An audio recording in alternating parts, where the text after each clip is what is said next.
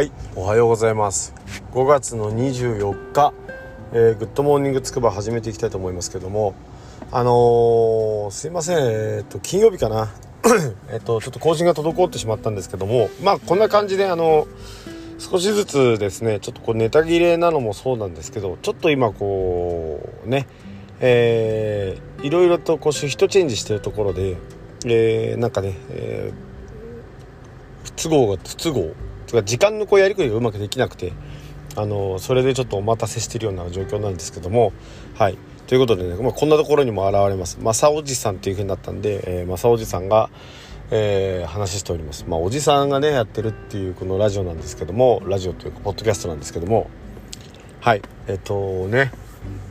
ずっと2月ぐらいからかな毎日毎日っていうかウィークでほぼ毎日更新してきてあの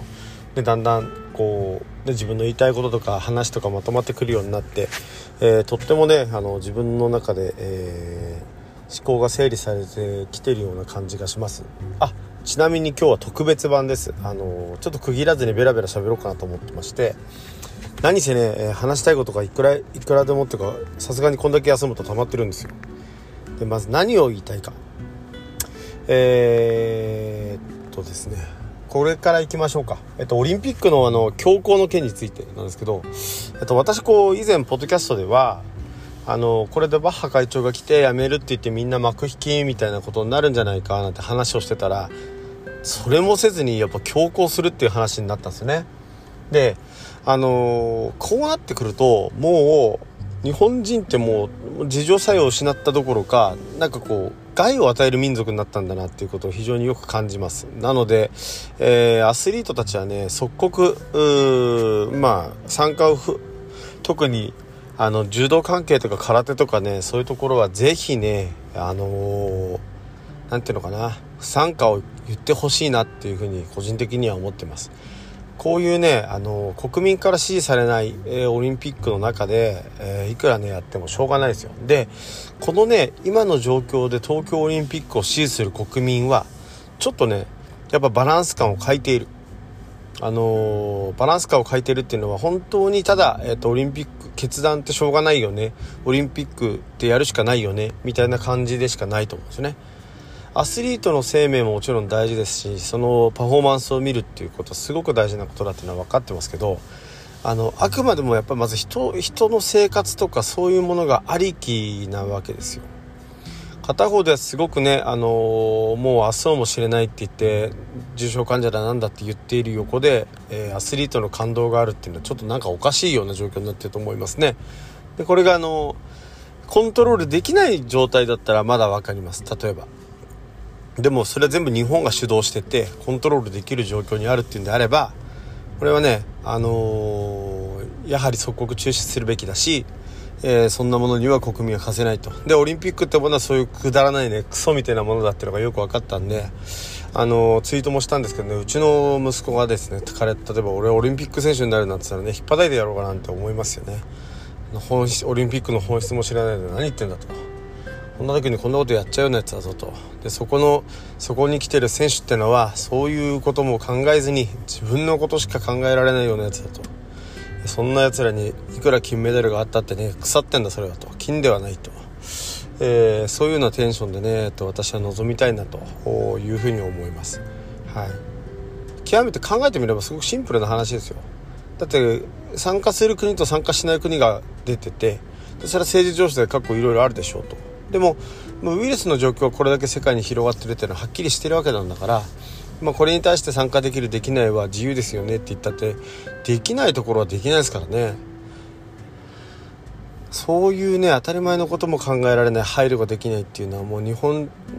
でちょっと日本人として非常に恥ずかしいなというふうに思います。あのそこまで私服を増やすのに忙しいのかあるいは判断ができないのかそれはちょっとわからないですがいずれにせよ東京オリンピックの強行するというのはバッハバッハさんも何人だか知らないですけどもうあの人もすごく恥ずかしいなと思います。でもこれもともとねやっぱり買収で始まってる汚職で始まってるオリンピックだからまあまともな人間がやってるわけがないしオリンピック委員会みたいな俺つがオリンピック自体はもうそんなもんなんですよね。池江璃花子さんの復活はすごく嬉しいし私も見てみたいですが彼を見るのはパリでいいかなと、はい、彼じゃね彼女か。彼女の活躍を見るのはパリでいいし、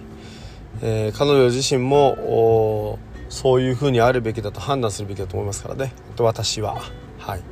えー、なんで、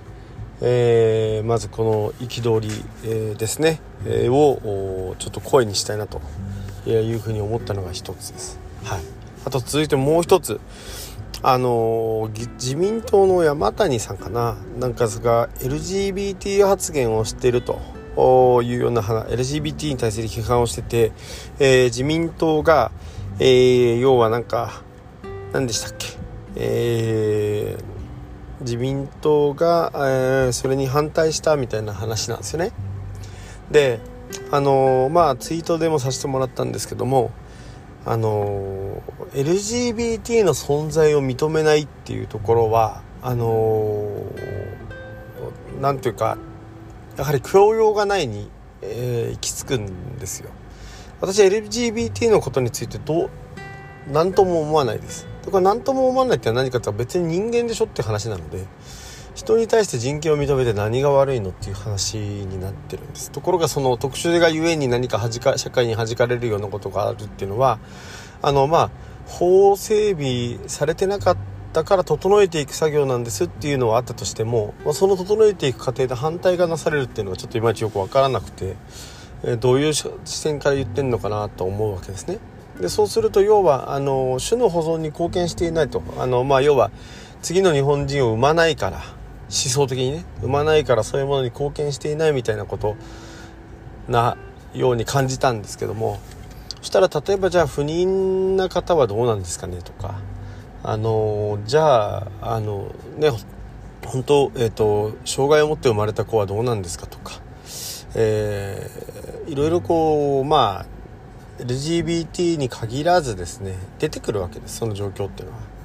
でそれに対してはいやいやみたいな話になってくるってことも自分の中で整理できてないわけですね。単純に、えー、異質だから嫌だと。こういうものなわけですよ。異質だから嫌だなんつったらこれからね外国グローバリズムを迎える上でねあの他の文化の理解なんかできませんからあのそういうねあのちょっと短絡的なね思考をするようなねやっぱご老人方はちょっとご退場いただきたいなと私は思うわけですね。でと LGBT LGBT LGBT ってなんかそれ自体がもう差別みたいになるから分かんないんですけど要は単純に人はあの国家に帰属しているわけで国家のために存在しているわけではないので、はい、そこを第二次大戦後の民主主義の導入で、えー、我々は学んだはずなんですよね。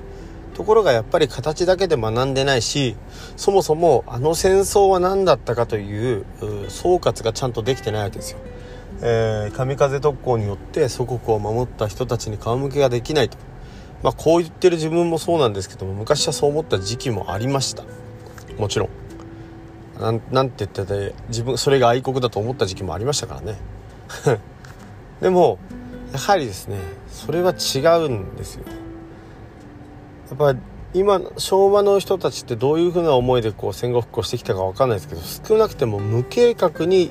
ただ頑張ってきたっていうのはよく分かります。ただ頑張ったしこれからも頑張ればなんかなんとかなんじゃないかっていう成功体験がなんとなくあって今回のオリンピックもとりあえず頑張ろうとかとりあえずやるんだと。一回やったことはひっくり返せないんだみたいなそしたら賛否があるからそれなりに支持されるんだみたいなところで、え落ち着いているように感じます。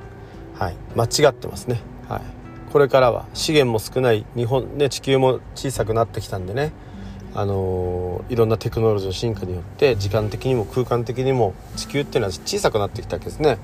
その中でやっぱ限られた資源の中でやるんです。もただ頑張るだけではダメです。やっぱ戦略が必要だしそれに細々とした、えー、戦術だって必要になってくる。でその戦術っていうのは別に日本人だけが勝って他の民族は負けるではなく共存共栄の道を探らなきゃいけないわけですね。その共存共栄の発想すらない。下手すりゃ自分の私服を肥やすことしかない。自分のそういう自分のことしか考えないような、えー、政治家が日本には本当に多い。少なくとも今回のオリンピックの件もそうだし LGBT の発言を見てもそうですけども何かよからぬ人たちがいる。それは日本を守ると言いながら日本を要は旧体制のままに閉じ込めておいて、日本のバージョンアップを阻止する勢力がいる。日本のバージョンアップを阻止することはひいては日本の崩壊につながるのでバージョンアップですから当然芯は残しつつかつ状況に応じて、えー、変化していくってことですよね。でその哲学的な部分の思考もせずにビジョンも持たずにただなんとなくまあ安倍さんのね経済政策が一番分かりやすいですけどもとりあえず金使えと。とりあえず景気良くしようと。とりあえずマネタリーベース増やせばいいみたいなところばっかりやってたと。でそういうのではやっぱダメなんですよね。どうしてこんな国になったか。違う。もともとそういう国だったんですよ。そういう国民性だったしえー、そういう風な民族だった。でこれがやっぱり GHQ の解体によってね、えー、個が社会から分断されて、えー、個が、えー、個の存在がね大きくなったわけです。でこの個の存在にもともと力がなかったのが日本の時代日本人ですからだなんせ集落とか団体で生きてた民族ですからね。個っていうのはどちらかというと犠牲にされてきたわけです。家族とか国家とか。社会とかにね。でそこでいきなり「子は輝け」って言ったってそれは輝き方が分かり分かりませんからね。かどうやってやったらいいか分かんないから。まあ一部のね秀才は違いましたでしょうけど自由に羽ばたくことができたでしょうけど野口英世とかね。あのあの年代で言えば。でもそうでない人たちってのはやっぱ羅針盤を失って、えー、今この世にさまよってると。戦後はいいです。えー、邪魔な人たちがいなくなってとりあえず頑張れば金儲かるとか頑張ればなんとかなるっていう世界でしたから、ね、何かに対して頑張ろうやろうでよかったですけども。ここまでいろんな事業が飽和してきて次の戦略を求められているのにねまたただ頑張ろうなんていうねバカなことやってるっていうのは、えー、日本だけでしょうなと。それがもう GDP とかそういうものに出てきてますよね。はい。非常に、えー、腹立たしい、えー、週末を迎えていました。なので更新ができなかったとは言いませんけどはい。でも非常に、えー、腹立たしかったなと、えそんな週末でございました。ね。今週はいい習慣にしたいなと思います。まあでもねあのまずはね自分自身が輝くことが大事だっていうふうにやっぱシフトチェンジしてえー、ねここで咲く花じゃなくてねどこかでもいいからこう自由に動けるみたいなねそういうフレキシビリティがないとね、え、これからの人生、えー、辛いなというふうに、え、ちょっと思っていたりもします。はい、そんな感じで今日はねサクッと締めたいと思います。あのー、はいそんな感じでございました。以上です。